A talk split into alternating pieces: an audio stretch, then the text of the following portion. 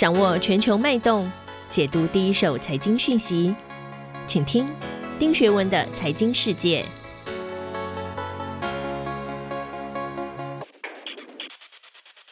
各位好，我是丁学文，又到了每周一次啊，和大家一起看一看啊，过去一周啊。全世界发生的重大财经新闻。今天第一则，我想跟大家分享的是十一月十九号啊，国际货币基金组织 IMF 发布了中国的经济年度报告 Outlook 啊，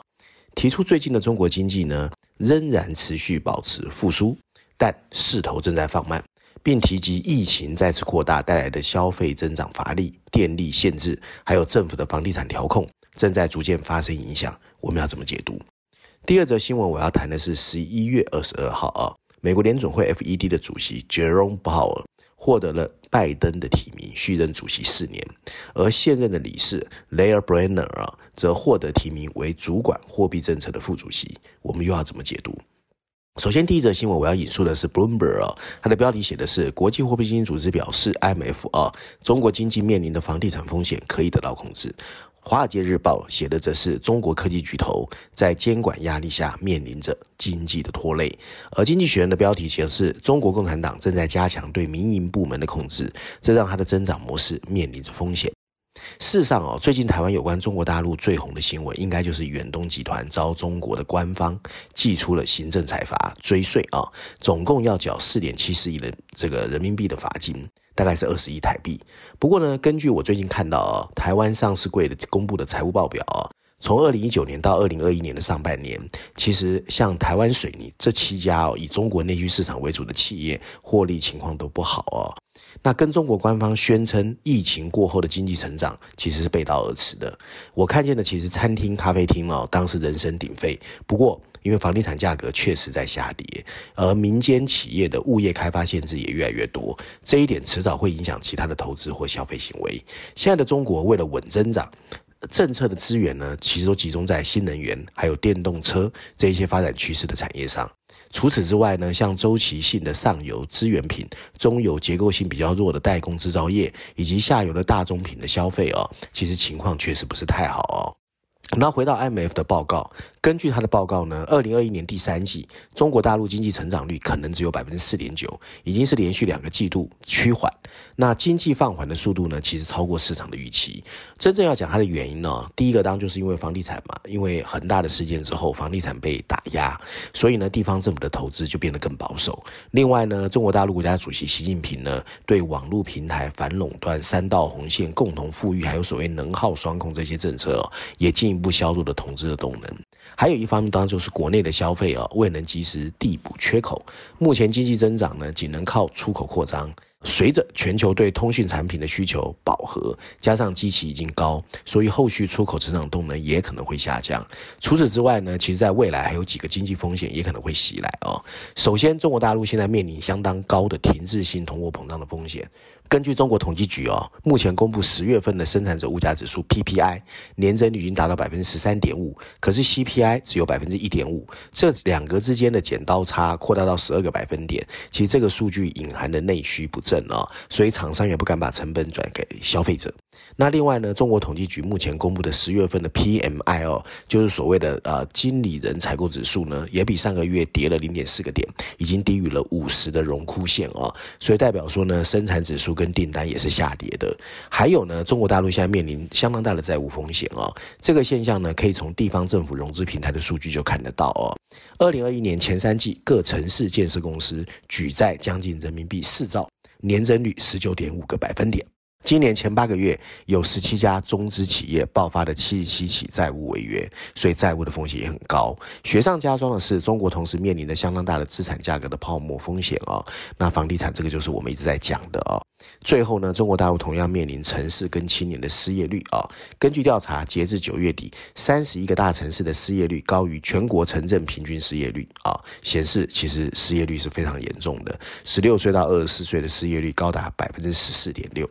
那在金融层面啊，其实过去呢，很多人一定会发现啊，最近啊几个月或者是半年，你在中国太高调，你可能都会遇到非常糟糕的事情。你比如说从演艺圈或者是科技产业都是这样。最新最突出的一个案例当然就是恒大哦。不过很大的事情呢，其实到底能怎么解决，我们还要观察。不过它可能后面带来的其实是属于地方城镇银行的一些金融风险，我们把它叫做中小银行的权贵主义哦。那外国投资者其实已经掌握了风险，中国的垃圾等级的美元债券收益率已经达到令人震惊的百分之二十，这让很多投资人都却步了。那在恒大大概有一千多个在建项目有可能已经停滞。那就像经济学在上个礼拜曾经说的，另外一个风险就是裙带资本主义，尤其在中小型的银行哦。那大家知道中国的发展在未来以双循环来说，内需非常重要。那三到六级城市里面有很多的城市银行，还有农村银行。那这些城市银行、农村银行都有很多跟民间企业或房地产公司勾搭不清楚，那这个在金融层面是另外一个担心的。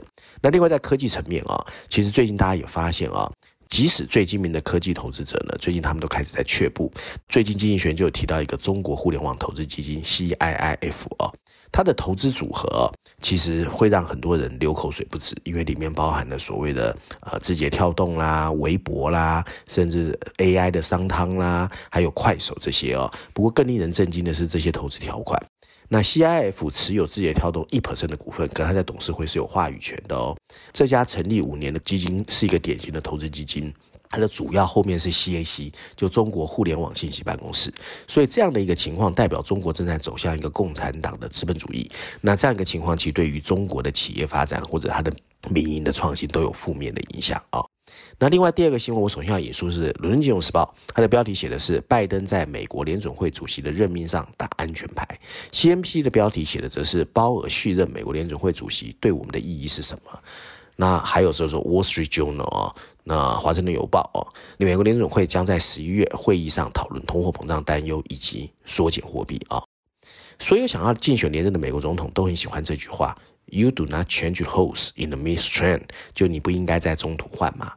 由于纽泽西和 Virginia 令人失望的选举结果，拜登现在肯定很在乎这句话，所以他才会重新任命美国联准会现任主席鲍尔的连任。在这个全球经济充满不确定的时候，这个作为可以为企业和投资者提供一个稳定感的来源。整体而言啊，鲍尔在这个全球最强大的央行里表现还是不错的。从去年的疫情开始，他带领美国经济度过了所谓疫情的肆虐，阻止了金融市场的崩盘。并阻止了经济下滑到一个无以复加的境地。真的要说明一点呢，那就是 inflation 通货膨胀虽然令我们担心，不过也代表它的策略是有效的啊。然而，他也发现自己处在两个冲突的交火中。第一个是中央银行的内部矛盾，因为最近有一些中央银行的副主席啊涉及了内线交易。那另外呢，很多也要求他对金融机构的一些新的规则要表态。第二个冲突大概就是属于政治的啊。因为他夹在民主党两个派系之间呢，其实是左右为难的。不管不管怎么样呢，拜登由于民意支持偏低哦，那最新一轮的扩大支出法案又卡在国会，为了避免经济或者是金融市场节外生枝，所以他最后决定让鲍尔续任，还是一个最好的方式。由于鲍尔哈还有这个 Brennan 啊，基本上的立场都是大哥派哦。尽管当前美国的通货膨胀居高不下，那预料在货币政策上还是一个小紧大松的局面。那拜登提名这两位人选哦，很大一部分是基于政治妥协，迁就经济现实和避免金融的动荡。拜登提名人选固然需得到民主党的相挺，也需要共和党的部分支持。所以呢，他这样的安排，我觉得基本上来说还是最好的。那副主席提名人呢，Brennan 呢，也是拜登考虑的。FED 主席人选，不过最后呢，虽然他的经济专业能力不容置疑，他当过 Clinton 时代的这个白宫的副国家经济顾顾问，也当过奥巴马时代的财政部主管国际事务的次长。那他的夫君坎贝尔甚至出任拜登政府的副助理国务卿啊。那也因为他跟民主党的关系很好，所以共和党就会担心嘛。那加上 Brennan 一向反对松绑金融法规，跟共和党的立场不合，也得罪了华尔街的金融机构。所以如果拜登提名他的话，其实共和党是有。可能背锅的，而在经济层面上来说呢，拜登的提名也迁就经济现实，因为大家都知道通货膨胀的引诱已经不容忽视是啊。FED 决定在十一月启动资产购买计划的退场程序，如果在原定计划内通货膨胀进一步恶化，也不排除加速退场的可能性，从而影响。呃，首一次升息时机和后续的升息速度，那明年的货币政策可谓存在高度的不确定性。所以在这个时候，如果政钱易帅，其实对整个政局的稳定也是不好的。其实呢，鲍尔和 Brenner 啊，在货币政策上都是大格派，所以呢，其实整个来说，应该利率还会在很低点。那鲍尔现在呢，不仅是政策环境进退两难，其实还有一些内忧外患哦。那从就业面来说呢，其实美国的就业情况不如预期哦。那很多人其实都开始在发表意见，所以鲍尔其实有点左右为难。那伦敦金融时报倒有一些看法哦，他觉得鲍尔真正面临的挑战有两个，首先当然就是通货膨胀，上个月公布的数据是百分之六点二，已经是三十年来的最高水平。美国联总会一直说这是暂时的，可是呢，伦敦金融时报认为其实还是要早点做预防，因为万一整个通货膨胀比预期来得快，或者范围更大，其实到时候可能为时已晚。所以呢，必须要采取的行动应该要比预期来得快哦。那总统手上有哪些牌呢？其实白宫手上的筹码并不多，更多扭转物价上涨的责任还是在联储会身上。前总统詹森就曾经说服企业不要涨价。建议工会冻结薪资的要求，这个做法被称为口头干涉哦。那前总统尼克森呢，也分别在一九七一年和一九七三年控制薪水和物价，虽然短暂抑制通货膨胀，不过松绑后的物价再度飙涨。福特实施的是立刻打击通货膨胀 “Win” 政策啊，鼓励自种青菜，减少食物的浪费，很多人是嘲笑的。那拜登上个礼拜又签署了一兆美元的基础建设方案哦，建议联邦贸易委员会 FTC 调查有没有非法行动。其实拜登也是很烦。第二个挑战就是当，就是因为美国联准会正在不断扩大它的职权范围哦，现在连气候变化都要归他管哦。鲍尔曾经表示，全球变暖应该由其他政府机构来解决。Brenner 看起来比较接受美国联准会应该对碳融资的一个监管。拜登的声明强调，鲍尔和 Brenner 都深信要采取紧急行动，这意味着鲍尔已经把他立场转向欧洲央行和英格兰银行正在做的事情。事实上，欧洲央行周一就已经警告，如果欧洲银行未能认真对待气候，变化，他们最终可能面临更高的资本要求。央行这种想法还是应该受到欢迎的。不过，政治圈的反应，尤其是美国，因为是分裂的，所以 FED 的这个鲍尔的第二任的任期看起来哦，也不会太轻松哦。那照例，我今天要推荐经济学的这个封面故事啊。这一期的封面设计啊，很直白，在暗黑的封底前，我们看见是一个。火红的飞弹射向了天空，弹头后面掉出来是数不胜数的美元钞票。左上角几个字最为传神：Adventure Capitalism，冒险资本主义。还有一个补充文字说的是新创金融正在走向全球。这次经济学用了四篇文章哦，它主要是在告诉我们，过去五十年，venture capital 创业投资或者是说冒险资本，已经占全球机构投资人管理的资产其实不到百分之二。不过，它资助的新创和新创意的做法，已经改变了全球的商业运作。目前，全球市值最大的十家企业中，就有七家是借由 venture capital 支持而崛起的。无论是搜索引擎、iPhone、电动汽车，甚至新冠疫苗的背后，我们都看得到创投资金的身影。今天，随着四千五百亿美元从疫情爆发以来，这样一个前所未有的规模重新进入了市场。今天的资本主义造梦机器正在进行一个自我扩大和转型的变革。从长远看啊，它正在使得这个产业越来越全球化，不但让创业投资资本注入更加广泛的行业跟范围，也使得普通投资者有机会获得创投的青睐。而经济学认为，最大的收获应该是催生了更多的创新。随着创业投资在全球范围内的不断扩展，美国本土以外的企业家将有更好的一个机会参与其中。